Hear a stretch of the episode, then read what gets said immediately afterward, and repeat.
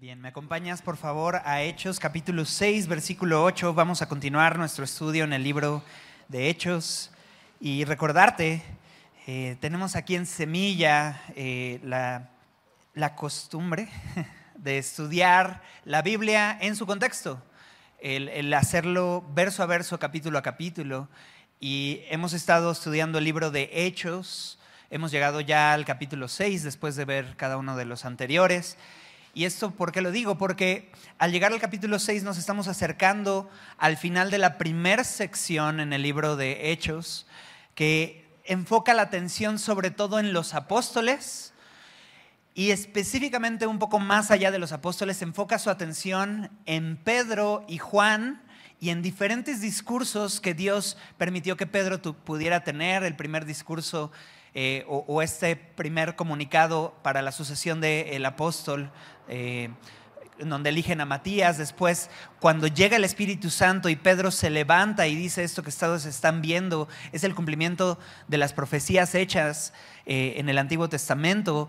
Y, les anuncia quién es Jesús a las personas que se acercan al escuchar eh, a gente hablando en el idioma en el que su mamá les hablaba cuando eran pequeños. ¿no?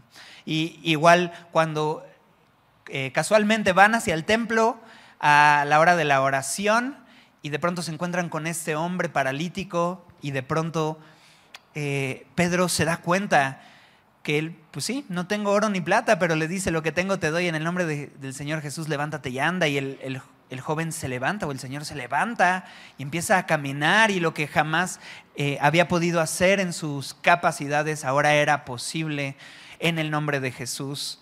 Y Pedro usa esta oportunidad para hablarles quién es ese Jesús del cual se hizo este milagro.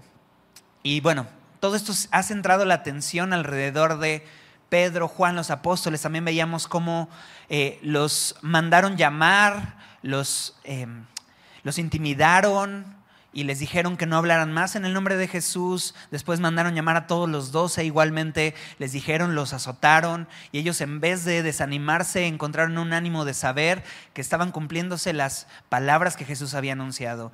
Eh, en mi nombre padecerán por causa de la justicia. Así que eh, eso, es, lo que ha estado pasando hasta aquí. Pero realmente el enfoque de la cámara a quién está eh, llevando la atención. Está pasando de Pedro y poco a poco está transicionando, porque habíamos visto en Hechos 1.8 que Jesús había dado un modelo de cómo la iglesia iba a ser testigos. Y les dijo que primero comenzarían en Jerusalén y que esperaran, por lo tanto, en Jerusalén, pero tarde o temprano llegarían a Judea, a Samaria y hasta lo último de la tierra. Y vamos a ver cómo se va a ir cumpliendo este mismo bosquejo poco a poco en el libro de Hechos, así como Jesús lo anunció. Y si bien hemos visto la atención en los apóstoles, desde la semana pasada el foco de la atención cambió un poco de los apóstoles a estos diáconos o servidores. ¿Recuerdas? Estos siete hombres que atendieran a las mesas, que vieran por las necesidades prácticas para servir en lo práctico a la iglesia, para que los apóstoles pudieran continuar dedicándose a la palabra y a la oración. Y ahora, eh, en esta segunda sección, en el 6.8, va a enfocar la atención en uno de estos siete diáconos o servidores llamado Esteban. De hecho, tanto el capítulo 6 como el capítulo 7 va a estar enfocando la atención en ellos, así como el 8 también. Eh, para dar lugar ahora sí en el capítulo 9 a presentarnos al apóstol Pablo, antes conocido como Saulo de Tarso. Pero bueno, estamos llegando a este fin de la primera parte, ser testigos en Jerusalén. Y vamos a ver qué es lo que pone el fin a esto. Pero vamos a leer juntos eh, Hechos 6, 8 al 15 y vamos a orar. Dice, y Esteban lleno de gracia y de poder, hacía grandes prodigios y señales entre el pueblo. Entonces se levantaron unos de la sinagoga llamada de los libertos y de los de Sirene, de Alejandría, de Cilicia y de Asia, disputando con Esteban, pero no podían resistir a la sabiduría y al espíritu con que hablaba. Entonces sobornaron a unos para que dijesen que le habían oído hablar palabras blasfemas contra Moisés y contra Dios. Y soliviantaron al pueblo, a los ancianos y a los escribas, y arremetiendo, le arrebataron y le trajeron al concilio. Y pusieron testigos falsos que decían, este hombre no cesa de hablar palabras blasfemas contra este lugar santo y contra la ley. Pues le hemos oído decir que este Jesús de Nazaret destruirá este lugar y cambiará las costumbres que nos dio Moisés. Entonces todos los que estaban sentados en el concilio, al fijar los ojos en él, vieron su rostro como el rostro de un ángel. Vamos a orar. Señor, ponemos en tus manos este tiempo, esta meditación de nuestro corazón en la verdad de tu palabra y este suceso que aconteció hace dos mil años, Señor, en donde tú mostraste tu gloria de una manera evidente y no solamente al resplandecer el rostro de Esteban, sino al Esteban presentar tu verdad y que tu verdad fuera tan clara, tan clara que, incomodara, Señor. Y hoy quieres seguir haciéndolo en nuestra vida. Señor, así que te pido, por favor, que hables, Señor, aun si esto implica que incomodes, que, pises un poco los, los pies, Señor, de algunos de los que estamos aquí porque lo necesitamos. Necesitamos ver realmente eh, a los ojos de la verdad, Señor, lo que tú quieres mostrarnos. En el nombre de Jesús. Amén. Bien, y, decíamos, ¿no? Que Esteban presentó la verdad y, hoy la sigue presentando, pero espero que el desenlace no sea igual, ¿no? Y si ya has leído la, la anécdota o lo que sucedió aquí, sabes a lo que me refiero, ¿no? De cuál fue el desenlace. Así que Aquí nada más vamos a presentar la palabra. Posiblemente no veamos todo lo que Esteban va a decir en el capítulo 7, pero vamos a empezar en una primer parte a, ver el discurso de Esteban. Pero antes nos presenta en el capítulo 6, 8 algunas características adicionales de Esteban. Bien, a Esteban ya lo conocimos junto con los otros siete diáconos eh, pero específicamente de Esteban se menciona en el versículo 5, lo que ya vimos, eh, estas características. Dice que eligieron a Esteban en el 6.5, varón lleno de dos cosas, de fe y del Espíritu Santo. Y ahora en el versículo 8, después de darnos estas dos características, va a darnos otras dos. Y dice, lleno de gracia y de poder. ¿Te das cuenta? Cada vez que se menciona de Esteban, por alguna razón se le menciona en grupos de dos. Más adelante también va a decir que no podían resistir a la sabiduría y el espíritu con que hablaba. Entonces, a Esteban lo conocemos como un hombre lleno de fe, del Espíritu Santo, de gracia y de poder. Ahora, ¿qué implica esta palabra de lleno?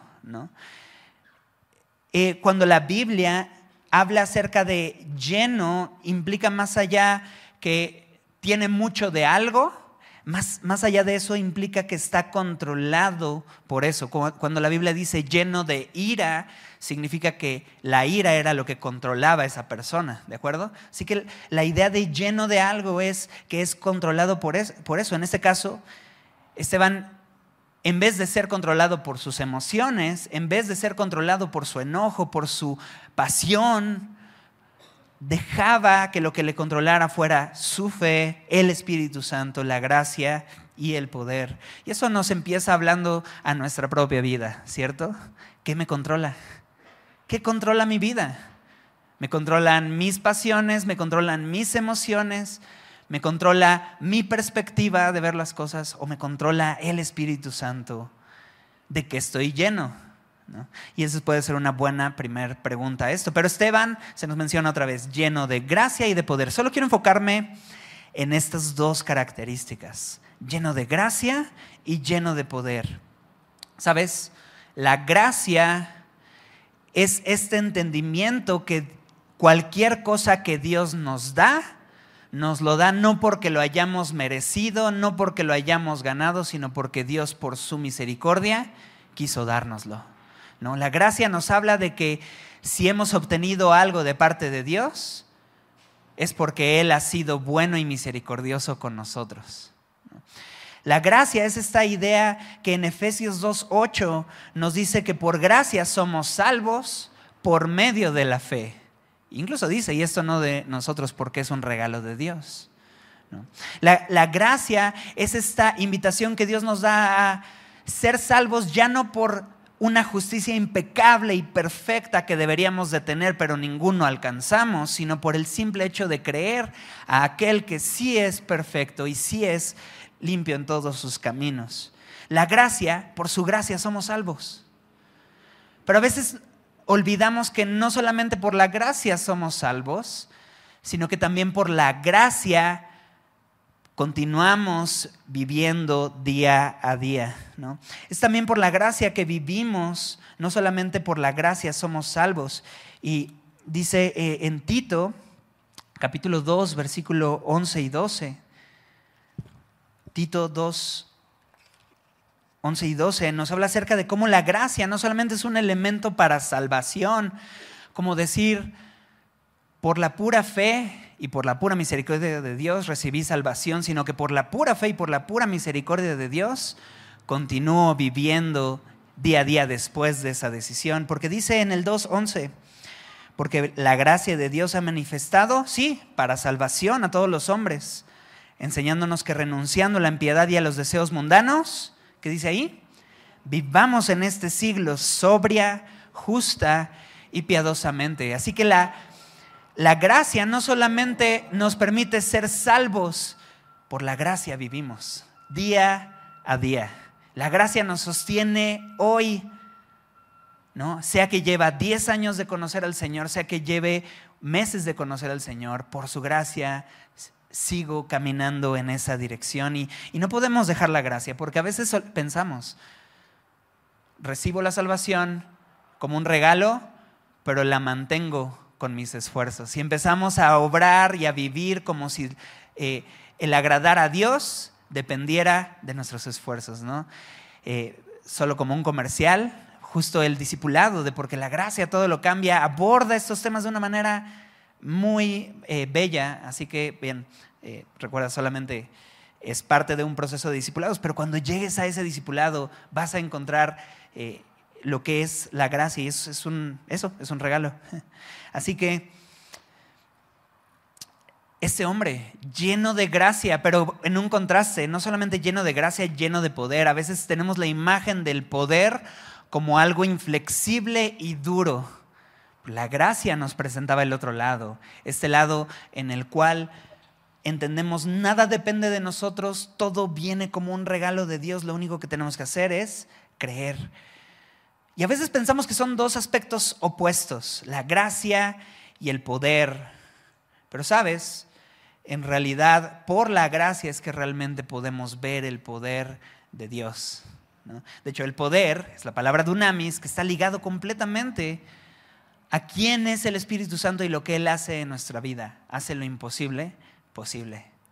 Así que eso, este hombre lleno de gracia, lleno de poder, eh, dice que no podían resistir a su sabiduría y al espíritu con que hablaba.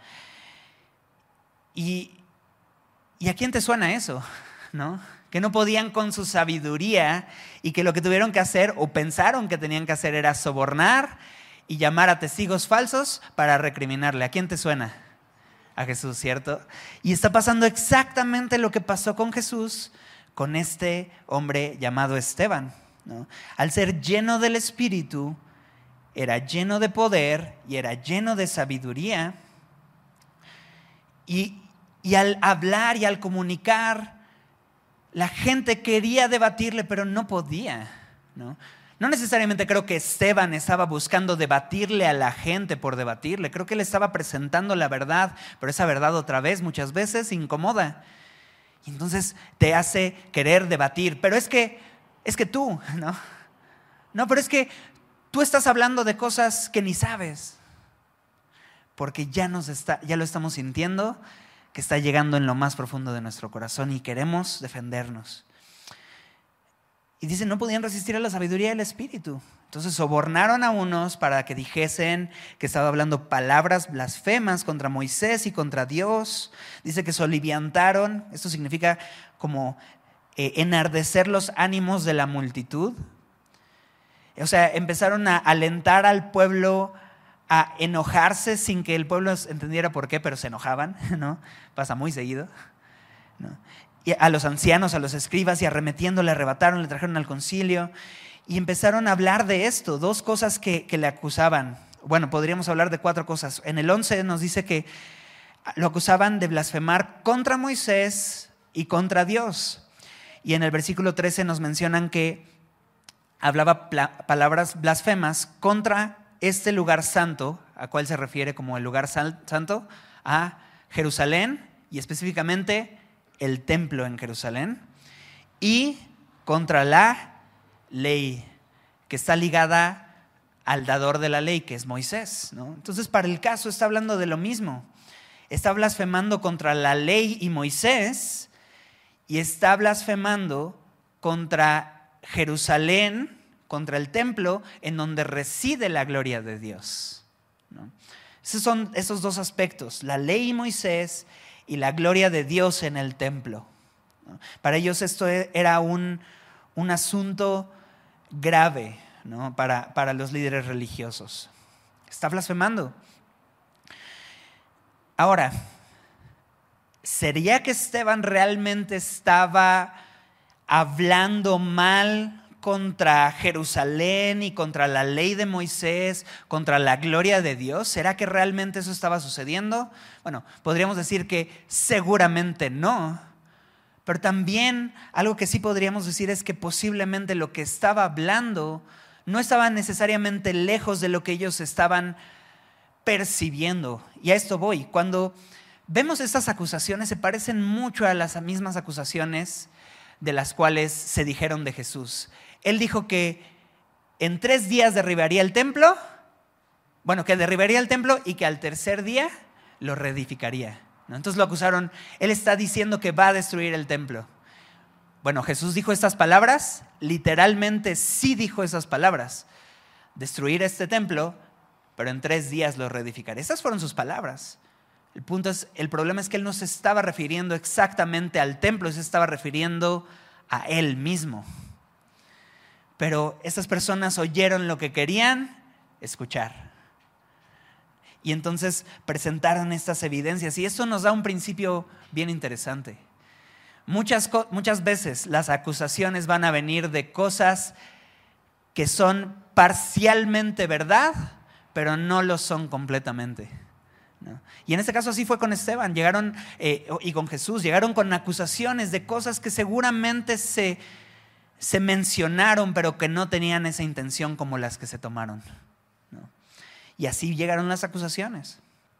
De hecho, lo vamos a ver a, la luz del discurso que dice Esteban, como realmente el propósito de Esteban es mostrar al final, si bien existe una ley y Dios usó a Moisés para traer esa ley, esa ley cumple un propósito no de ser el fin, sino de ser un medio para llevarnos a Jesús. Y si bien existe Jerusalén y es un lugar en donde Dios decidió residir su gloria, a Dios no lo limitan los templos ni los espacios.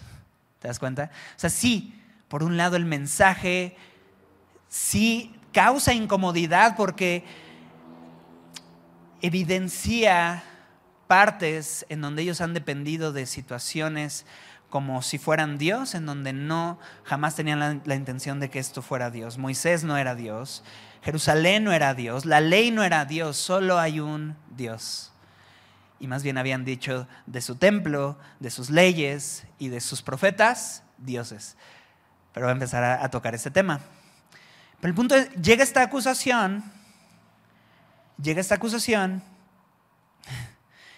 y dicen, le hemos oído decir que este Jesús de Nazaret destruirá este lugar.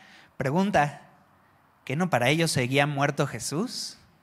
¿Por qué les causaría tanto miedo decir que Jesús va a destruir el templo? ¿Será que conocen algo que no están diciendo? ¿Será que saben algo que, que no están queriendo confesar abiertamente, pero está puesto entre líneas? ¿Por qué temerían que Jesús destruiría el templo si, si él había muerto en una cruz?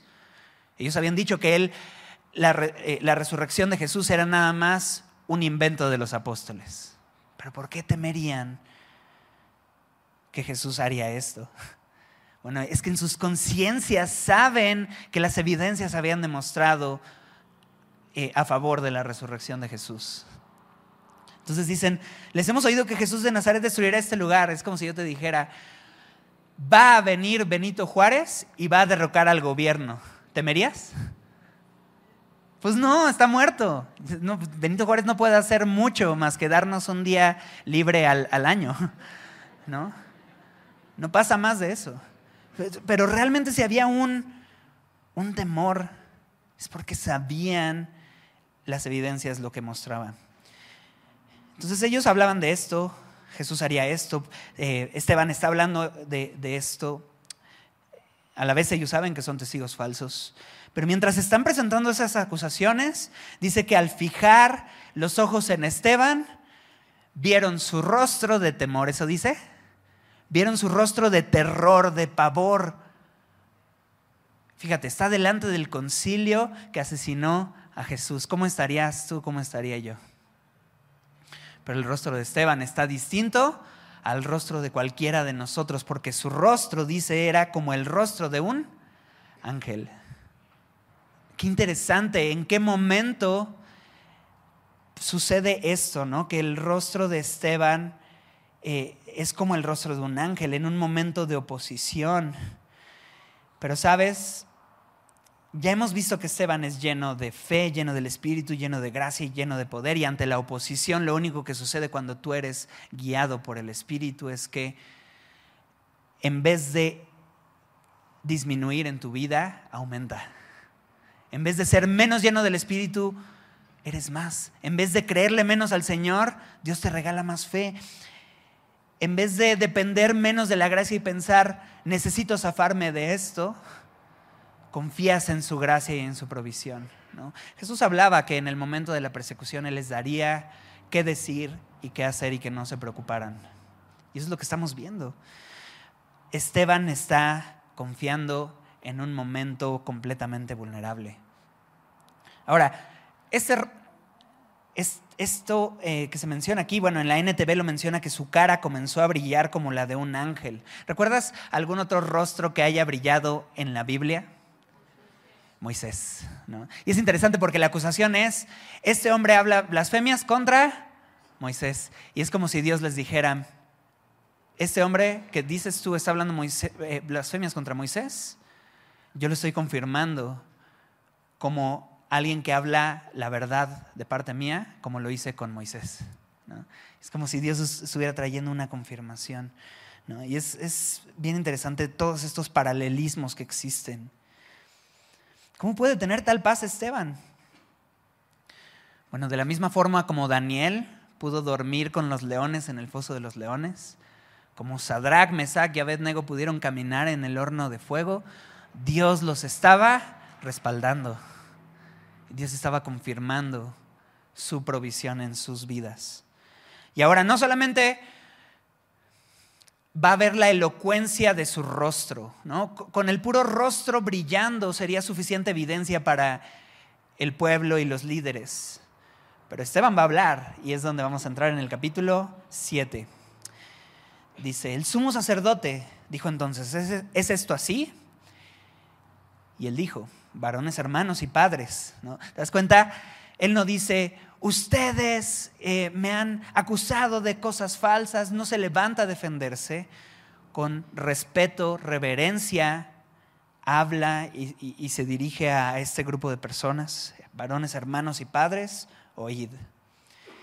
El Dios de la gloria apareció a nuestro padre Abraham estando en Mesopotamia antes que morase en Harán y le dijo, sal de tu tierra y de tu parentela y ven a la tierra que yo te mostraré. Entonces salió de la tierra de los caldeos y habitó en Harán. Y de allí muerto su padre, Dios le trasladó a esta tierra en la cual vosotros habitáis ahora. Y no le dio herencia en ella, ni aun para sentar un pie, pero le prometió que se le daría en posesión y a su descendencia después de él, cuando él aún no tenía hijo. Y le dijo Dios así, que su descendencia sería extranjera en tierra ajena que los, reducirían a servidumbre y los maltratarían por 400 años. Mas yo juzgaré, dijo Dios, a la nación de la cual serán siervos, y después de esto saldrán y me servirán en este lugar. Y le dio el, el pacto de la circuncisión, y así Abraham engendró a Isaac, y le circuncidó al octavo día, e Isaac a Jacob, y Jacob a los doce patriarcas. Aquí se, seguramente en tu Biblia aparece como la defensa de Esteban, ¿cierto? Pero realmente lo que vamos a ver en los siguientes versículos es todo menos Esteban defendiéndose a sí mismo. Más bien lo que podríamos entender que está sucediendo aquí es que Esteban va a usar esta oportunidad de estar delante de estos hombres para testificar quién es Jesús. Realmente lo que Esteban va a hacer es hablar de Jesús. Y hablar de Jesús como éste estaba anunciado previamente desde el principio de los tiempos.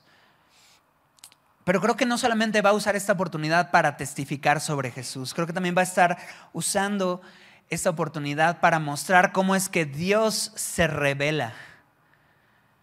Cómo Dios se revela y a qué clase de gente se revela Dios. Pero también creo que va a estar usando esta oportunidad para mostrarles cómo ellos que se jactan de la ley y de Moisés, uno, rechazaron a Moisés vez tras vez y dos, desobedecieron la ley cada vez que pudieron.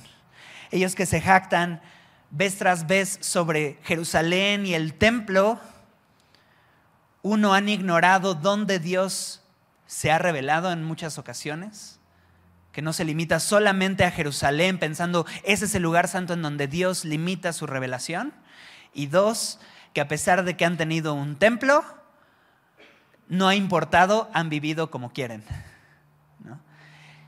Y entonces va a estar usando este, esta predicación para mostrar quién es Jesús, cómo se revela a Dios y cómo ellos, a pesar de la revelación de Dios, le han dado la espalda vez tras vez a sus profetas, a las leyes y a cada uno de estos aspectos que ellos se jactan. Así que eh, ahí comienza, y comienza en los primeros versículos, eh, de los versículos 2 al 8, hablando acerca de, bueno, podríamos decir del 2 al 9, hablando acerca de Abraham y su descendencia a través de los patriarcas, del 2 al, 9. Y bien, presenta esto y, y arranca hablando, pero sabes, no habla primero acerca de Abraham. Lo primero que dice es el Dios de la gloria. No comienza citando primero los personajes de la Biblia. Primero, comienza hablando acerca del Dios de la gloria. Cómo Él se reveló a Abraham y va a hablar de cómo Él se va a revelar, o, lo vamos a ver más adelante, cómo se reveló a José, eh, a David, a Salomón, a Josué y a cada uno de estos hombres. Pero todo va a girar alrededor de cómo Dios muestra su gloria. Y a quien primero va a mencionar es cómo Dios mostró su gloria en Abraham. Pero ¿te das cuenta dónde se menciona que mostró su gloria? Estando en, ¿dónde? Versículo 2, estando en Mesopotamia. Abraham estaba en Jerusalén cuando Dios se le reveló y, le dijo, sal de tu tierra y de tu parentela. No, se le reveló literalmente en la región que sería conocido como Babel o Babilonia, Mesopotamia. Esta región en donde habían muchos dioses. Y Dios ahí se reveló a Abraham y allí comienza su discurso Esteban diciéndoles, ¿te jactas de que Dios se revela en Jerusalén? Bueno, ignoras que Dios comenzó revelándose a tu, al Padre de la fe en Mesopotamia, un lugar tan lejano y tan fuera de, de ser llamado tierra de Dios como Mesopotamia, antes de que morase en Arán. Y ahí Dios se le revela a Abraham y le dijo, sal de tu tierra y de tu parentela, ven a la tierra que yo te mostraré. Dios ya tenía esta imagen de que Dios sacaría a Abraham de este lugar y lo llevaría a esta tierra. Esta tierra sería la tierra de Canaán. Eh, incluso en Génesis 11:31 eh, se nos menciona que iban en dirección a Canaán, como si nos mencionara que Dios ya les había mostrado que esa tierra sería eh, la región esta de, Judea, Canaán. Pero dice que rumbo a esta dirección se detuvieron en la tierra de Arán. ¿no? Y es lo que dice, entonces salió de la tierra de los caldeos, bien, obedeció en parte, pero en vez de llegar finalmente al destino final, dice que se quedó a la mitad y habitó en Arán. ¿Qué está diciendo Esteban? Tú que te jactas de, tus, de ser el hijo de Abraham, necesitas reconocer, Abraham fue, fue una persona desobediente. Y sí, muchas veces obedeció y sí fue llamado el padre de la fe, pero esto no fue por él, sino fue por la obra que Dios hizo en él. De inicio, Abraham hacía las cosas a su conveniencia. Y lo, puedes ver al estudiar Génesis. Y entonces empieza hablando de una manera muy directa. Sí, este Abraham salió, pero habitó en Arán y habiendo muerto su padre, entonces Dios fue el que se encargó de trasladar a Abraham a esta tierra en la cual vosotros habitáis ahora. Es decir, si Abraham al final obedeció fue porque Dios lo encaminó. No porque Abraham y su gran obediencia y su gran dependencia de Dios, sino Dios se encargó de que Abraham al final aprendiera obediencia y conociera al Señor. ¿Te das cuenta? Eso, Dios le dijo, Abraham obedece en parte, pero aún así Dios en su gracia le traslada a donde debía de llegar al final. ¿Te das cuenta el discurso? No se trata acerca de la grandeza de Abraham, se trata acerca de la grandeza del Dios de Abraham. Ahora, el reto era grande. Los versículos 5 y 6 nos presentan esa promesa y cómo se la presentó Dios a Abraham. Dice, no le dio herencia en ella. Es, es más, Abraham jamás tuvo una posesión en la tierra prometida que él pudo decir, es mía. La única, el único pedazo de tierra que Abraham pudo tener a su nombre, ¿sabes cuál fue? El lugar de su entierro. El lugar en donde enterraron a su esposa y después enterrarían allí a Abraham, a su, a su hijo y a sus nietos. Pero eso es todo. Este es el único lugar que realmente Abraham pudo llamar suyo. Y Dios ya se lo había anunciado. Incluso le anunció en el versículo 6 que sí, su descendencia llegaría a la tierra prometida, pero antes serían reducidos a servidumbre, a maltrato y a ser esclavos por cuánto tiempo? 400 años. Imagínate ser Abraham y escuchar estas palabras. Abraham, yo te voy a sacar de esta tierra y te llevaré a una tierra increíble donde será tuya, se la daré a tus hijos. Ojo, y se le dijo esto que se lo daría a sus hijos, versículo 5, cuando él no tenía ni siquiera a un hijo, pero sabes que sí tenía 100 años. Y es por eso que se rió. Y se rió él y se rió su esposa Sara. Pero Dios había dicho, yo le voy a dar a tus hijos esta descendencia. Pero mientras necesitas saber que en el inter de que va a ser suyo, van a ser esclavos, van a vivir en tierra ajena y van a estar allí por 400 años. ¿Qué dirías tú? ¿Va? ¿Le damos? Híjole, está complicado. Pero al final, versículo 7 da la promesa final, mas yo juzgaré, dijo Dios a la nación, de la cual serán siervos, y después de esto saldrán y me servirán en este lugar. Y al final, si bien el proceso es complicado, el resultado es bendición. Y en eso puso su mirada Abraham, en cómo al final, aún a pesar de la dificultad y de la oposición, Dios al final iba a traer bendición, iba a cumplir su promesa. Y sabes, así es en nuestra vida. Tal vez no todas las veces nos dice todos los procesos que vamos a vivir, porque no sé tú, pero si yo escuchara lo que escuchó Abraham, yo le dirías, híjole Señor, me estoy acordando que dejé la ropa y está lloviendo, espérame tantito, ¿no? Pero, ¿sabes? Dios tiene promesas de bien y no de mal para darnos el fin que esperamos. muchas veces no nos va a decir el proceso por el cual va a llegar a ese resultado. Pero justamente a través de ese proceso es que llegaremos a ese resultado. Y es necesario a veces que por medio de dificultades, aflicciones y tribulaciones podamos crecer y, ver la gloria de Dios de una manera mucho más evidente. Y es lo que le está presentando Dios a Abraham.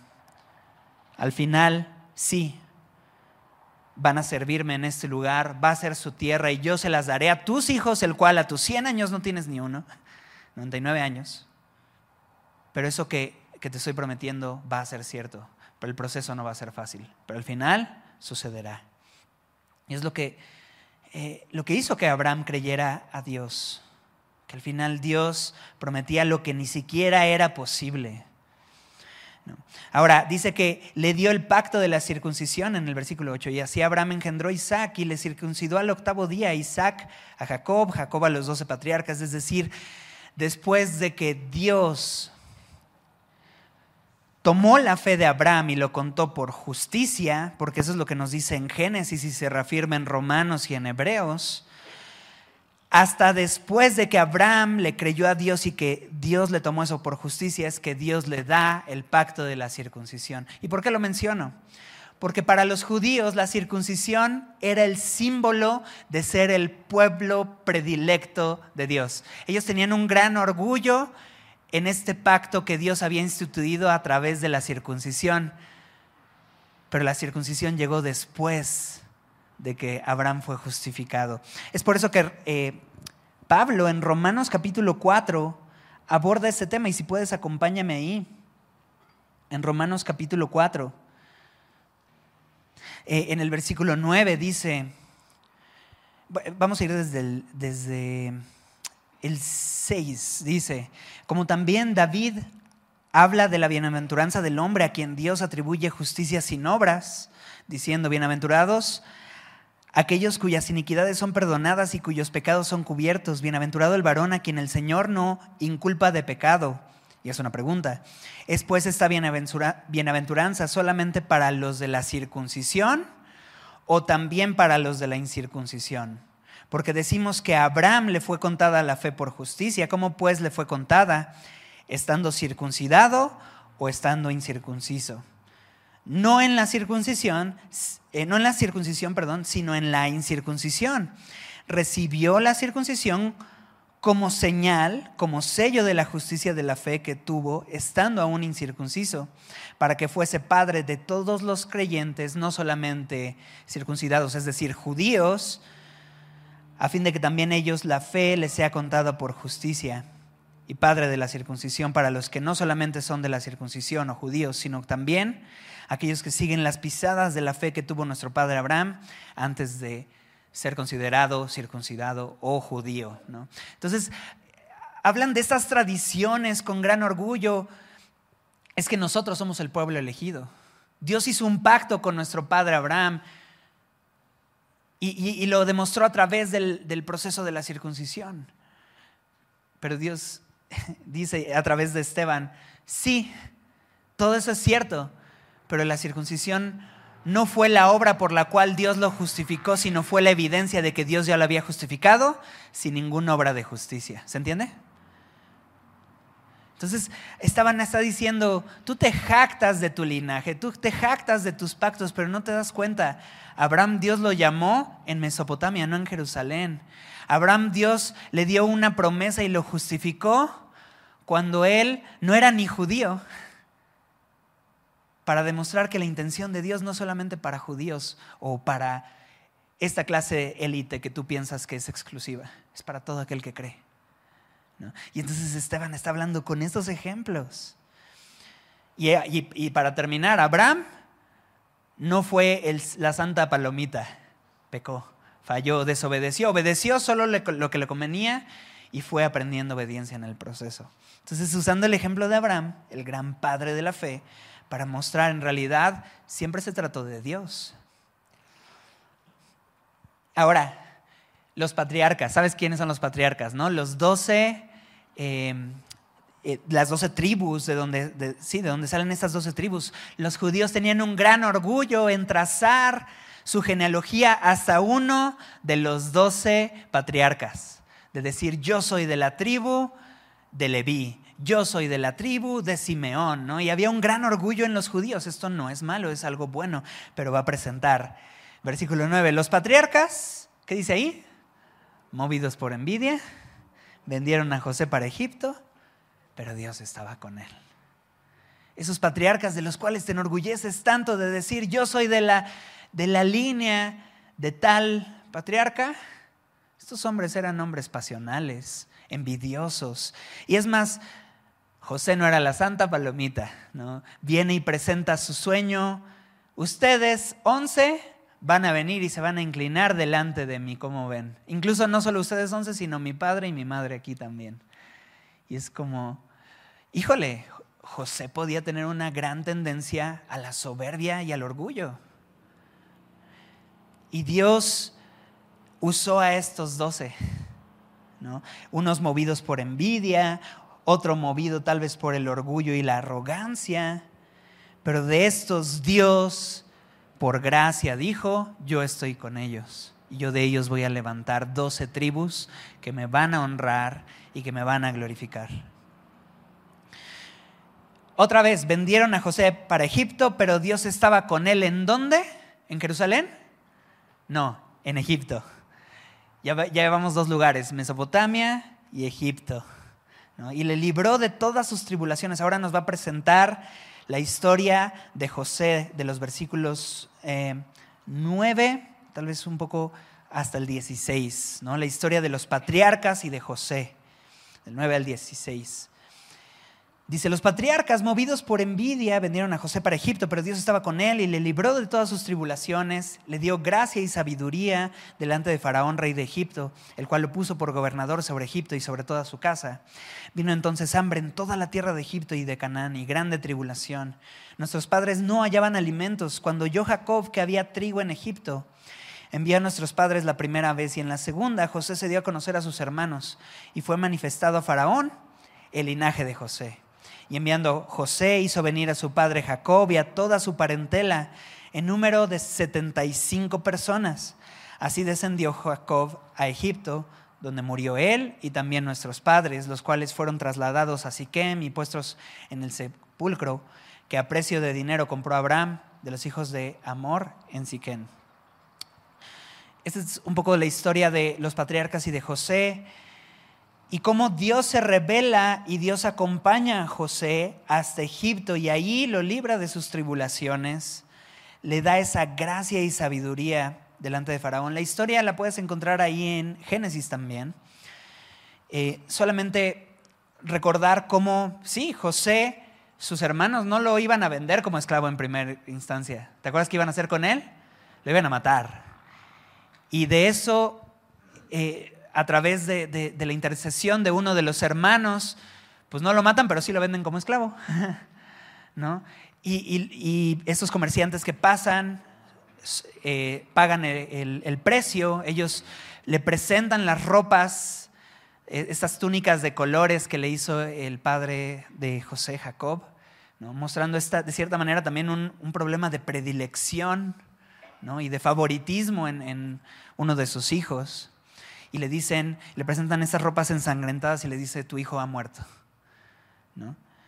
Y, mientras José va camino a Egipto, en Egipto se encuentra eh, que lo compra este hombre llamado Potifar. Potifar tiene esta esposa que empieza a seducirlo mientras él se vuelve cada vez más fiel en las obras y en los trabajos que le encarga Potifar, pero cada vez se vuelve más fuerte la tentación de esta mujer que lo asedia a tal grado que le dice, ven, y lo jala y le quita la ropa. Pero este José huye corriendo, ¿no? Y, y esta mujer lo incrimina y dice, intentó pasarse de listo conmigo, y lo meten a la cárcel. Y en la cárcel pasa mucho tiempo, ¿no? Interpreta los sueños de un panadero, de un copero del rey. Esas interpretaciones se vuelven reales, ¿no? Y, tiempo después, cuando uno de ellos, eh, me parece es el copero, ¿no? Sale libre, dice que se olvidó de cómo José había hecho esa interpretación, pero mucho tiempo después Faraón tiene un sueño y se acuerda, espera, en la cárcel en donde yo estaba, estaba este joven llamado José que interpretó mi sueño y, fue cierto, ¿no? Y le dice a Faraón, él puede interpretar tu sueño.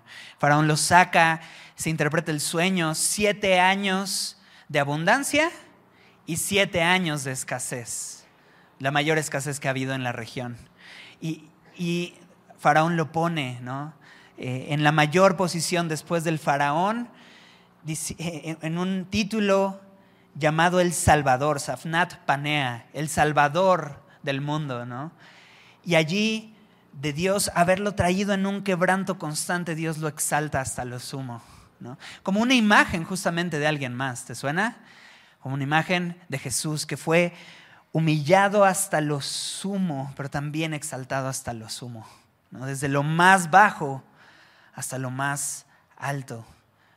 Y pasando por siendo rechazado por los suyos para ser al final reconocido por todos.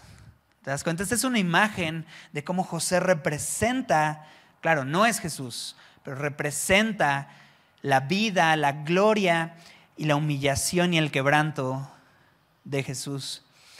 Y eso es lo que está presentando Esteban. Date cuenta desde la gran imagen, cómo la vida de José representa el rechazo que ustedes han tenido a Jesús. Pero al final, toda lengua confesará que Jesús es el Señor. Ustedes lo rechazan ahorita, así como eh, sus hermanos, los patriarcas, rechazaron este sueño de José y lo vendieron y lo despojaron y para ellos estaba muerto. Así ustedes hicieron con Jesús. Entonces Esteban no está contando nada más bonitas historias de Israel para una historia antes de dormir.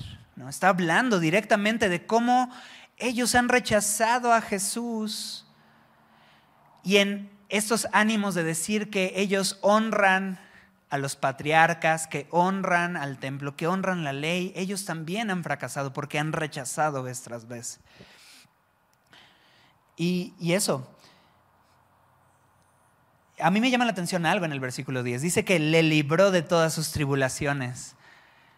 Y tú dices, ¿neta le libró? O sea, pero si lo miras con atención, sí, Dios libró a José. Posiblemente José iba a vivir una vida en arrogancia y soberbia y Dios, en primer lugar, le libró a través del quebranto de, que ciertamente pudieran haberse cumplido todas estas, pero con un corazón completamente soberbio y pensando, se los dije, yo me lo gané y ustedes no querían creerlo, pero aquí estoy y se los estoy demostrando a ustedes de pensar que se trataba de José. Y a través del quebranto Dios quiso llevarle un proceso en donde José se diera cuenta, es Dios el que me ha librado. Ahora también iban a matarlo, y la esclavitud fue una manera en la que Dios libró su vida. Iba a caer en tentación y la cárcel fue una manera en la que Dios lo libró de caer en una situación terrible moral. Y cuando en la cárcel iba a caer en desánimo, Dios le libró de la cárcel y halló gracia delante de Faraón y, y Dios lo levantó de una manera impresionante. Sí, es difícil ver que Dios libró a José, pero lo libró de muchas formas. Y, a veces eso, necesitamos usarlo también como una, un principio de nuestra vida. Dios muchas veces nos va a librar de situaciones y circunstancias que no nos damos cuenta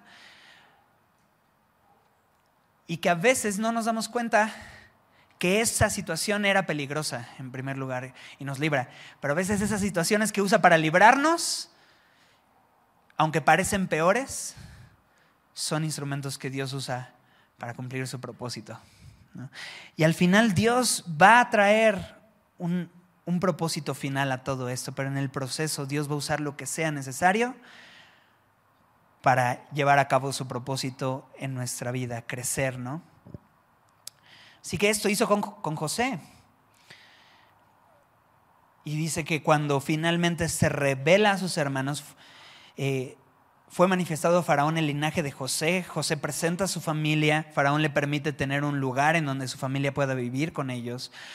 Y de ser doce familias con sus hijos que estaban destinados a la muerte, Dios a través de José trae provisión para libertarles. De manera que Dios sustentó a estos 75 por medio del fruto del quebranto de José. Dime tú si obró un propósito o no obró un propósito todos los procesos por los que José pasó, sin duda. Y es increíble porque José se, percató de esto mismo, porque en Génesis 50, 20, Génesis 50, 20, José da las siguientes palabras. Vosotros pensasteis mal contra mí, mas Dios lo encaminó a bien, para mantener en vida a mucho pueblo. José al final reconoce lo que ustedes pensaron para mal, Dios lo volvió en bien. Y otra vez, ¿quién se lleva la gloria en la vida de José? Dios. Dios se lleva la gloria en la vida de Abraham, Dios se lleva la gloria en la vida de José. Y bien, hasta aquí vamos a poder llegar hoy. Vamos a continuar el próximo domingo, porque quiero regresar a algunos principios que no quisiera eh, que se queden nada más como puntos eh, rápidos, sino que nos detengamos tantito en meditar en ello. Pero vamos a continuar viendo que va a seguir hablando no solamente de Abraham, de José, sino va a hablar acerca de Moisés, cómo Dios lo libra habiendo tenido una sentencia de muerte desde bebé y que fue agradable su vida ante los ojos de Dios y Dios le, le, preservó, lo levantó, lo usó, lo llamó, pero tuvo que pasar también por quebranto.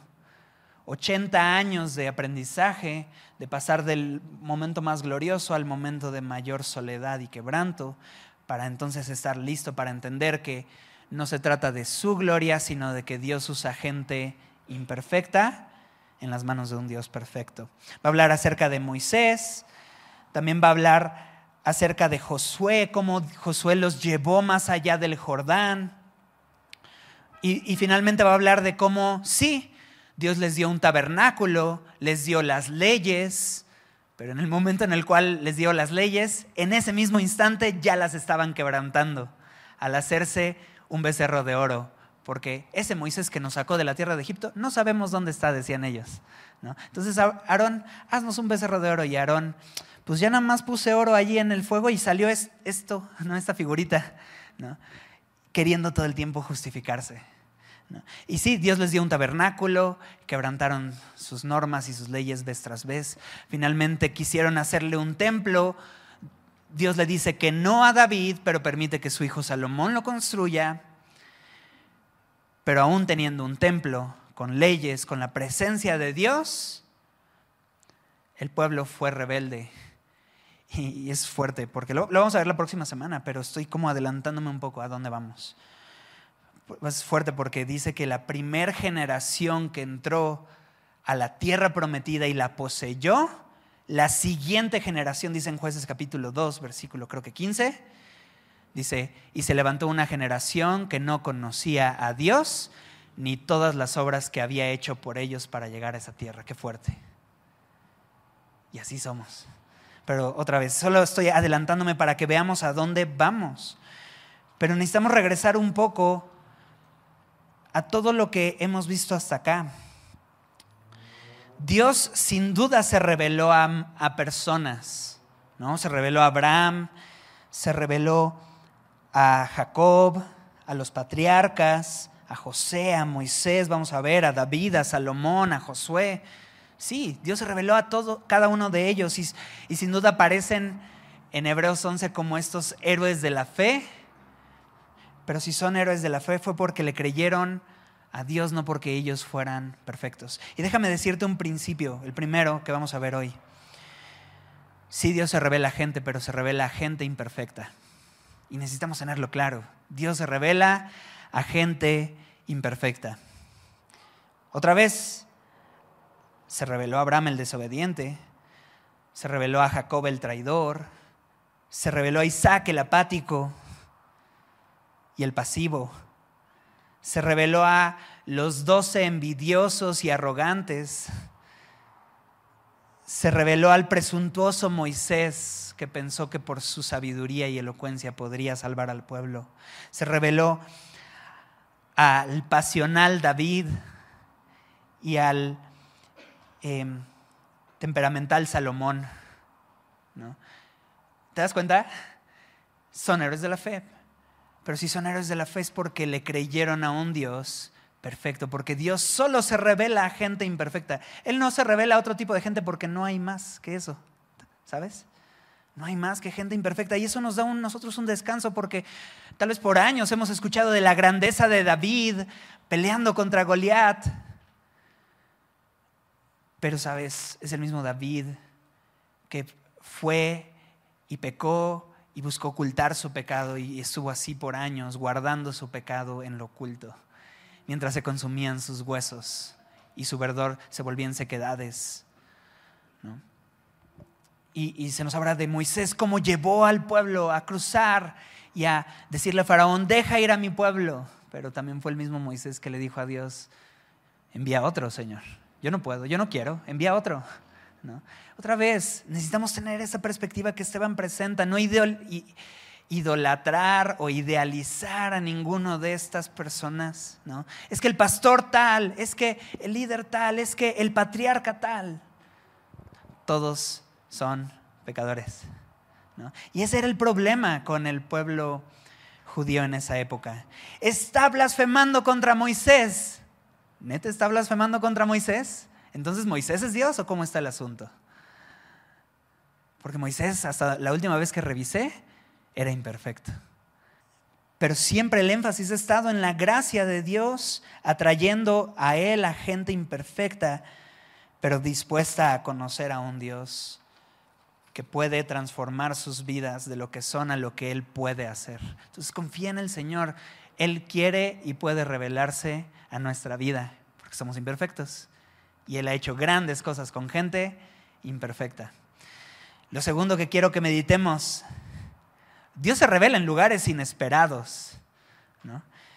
Dice, eh, lo acusaban a Esteban. Em, Esteban blasfema en contra de este lugar santo. A ver, dice Esteban, ¿en dónde se le apareció a Moisés? En Mesopotamia de donde es la cuna de todos estos dioses eh, eh, del pluralismo religioso y de toda esta expansión de la idolatría, allí es la cuna de esta idolatría, Mesopotamia. Ahí fue donde Dios se le reveló a Dios, a, Abraham, perdón, donde Dios se le reveló a Abraham. ¿A dónde se le reveló Dios a José? ¿En dónde? En Egipto. Y ahí lo acompañó. ¿A dónde llevó a a que muriera Jacob y sus hijos y los patriarcas en Egipto mismo.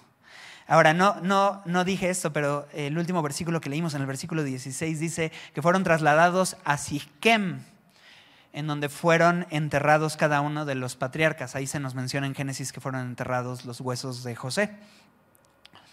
Pero, ¿sabes? Siquem, si bien es parte de la región de Canaán, en el momento en el que Esteban está hablando, Siquem es una región de Samaria. ¿Te acuerdas de los samaritanos?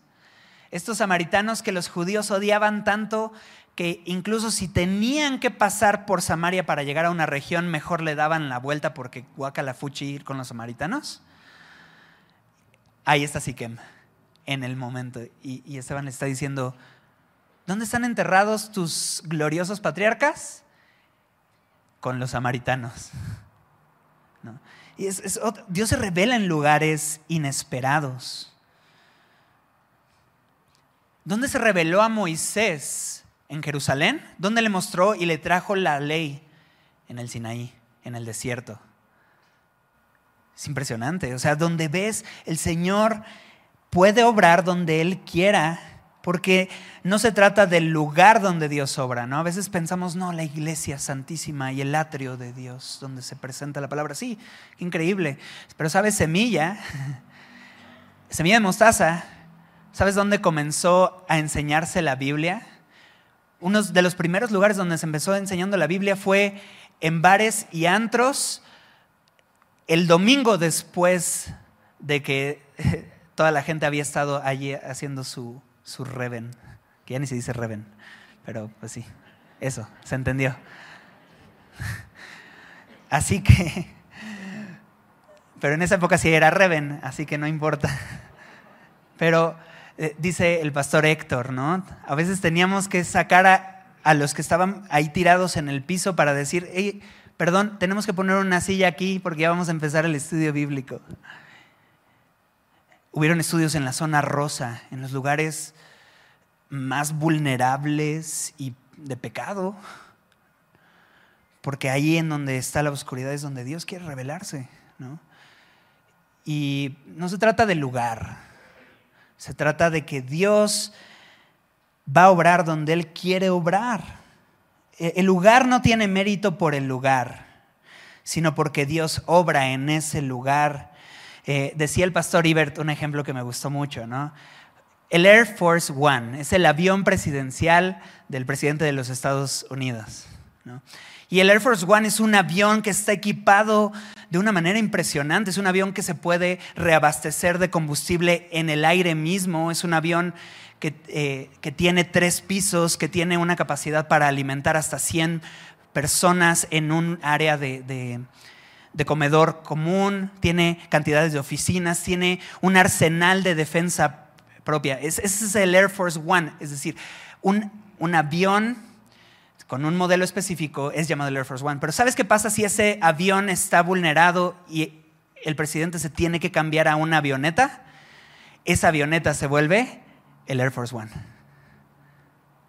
Porque no se trata del avión. El avión, claro, va a estar equipado para tener estos, pero es el lugar donde el presidente está que se le llama el avión presidencial. No tanto, el mérito no lo tiene por toda la capacidad y, las características del avión, sino es el simple hecho de que ahí reside el presidente y ahí está el presidente, eso lo vuelve el avión presidencial. Eso es bien interesante, porque pasa igual. ¿Qué es el cielo? ¿El cielo es arriba de las nubes? En realidad el cielo es donde Jesús está. De hecho, en Apocalipsis, no te confundo mucho, pero el cielo no va a estar arriba en las nubes, el cielo va a estar aquí en la tierra. Y ese va a ser el cielo, porque allí reina Jesús. Así que eso, Dios se revela en lugares inesperados y no necesita, claro, Dios usa esos lugares, Dios quiso estar en Jerusalén, pero no necesita de Jerusalén. Quiso, quiere hablar su palabra en este lugar, pero no necesita de este lugar. Cuando hay un corazón dispuesto y una palabra abierta, ahí el Señor puede revelarse. Finalmente, Dios se revela en circunstancias diversas. Abraham no necesitó de la circuncisión para que Dios se revelara. José era un soberbio, seguramente. Los patriarcas estaban llenos de envidia. Pero por medio del quebranto de José preservó la vida de muchos, libró a Moisés de muerte y lo sustentó por la familia misma del faraón que mandó asesinar a todos los bebés. Después, quebrantándole de su soberbia y usándole en su humildad. Moisés ya habiendo entendido, no se trata de mi capacidad, 40 años después. El tiempo en el que Dios se revela, obra para transformación del individuo y, funciona para que su gloria sea manifiesta. A veces decimos, Señor, este es el momento perfecto para que te reveles. Este es el momento perfecto para que obres. El Señor sabe cuándo obra y, en qué circunstancias obra. Puede obrar tanto en el quebranto como en el éxito, pero Él sabe cuándo es conveniente. Pero siempre fue oportuno. El problema es, y el cuarto y último punto, es que nosotros nos revelamos a la revelación de Dios. Así como los patriarcas rechazaron el sueño de José y el pueblo rechazó la liberación de Moisés, desobedecieron, rápidamente la ley después de haberla dado, se olvidaron rápidamente del templo habiéndola construido. Son evidencias de que nos jactamos de ser alguien que no somos. Pensamos que somos fieles, pero el único fiel ha sido Dios. Así que con esto en mente, lo único que podemos hacer es decir, Señor, solo tú eres Dios.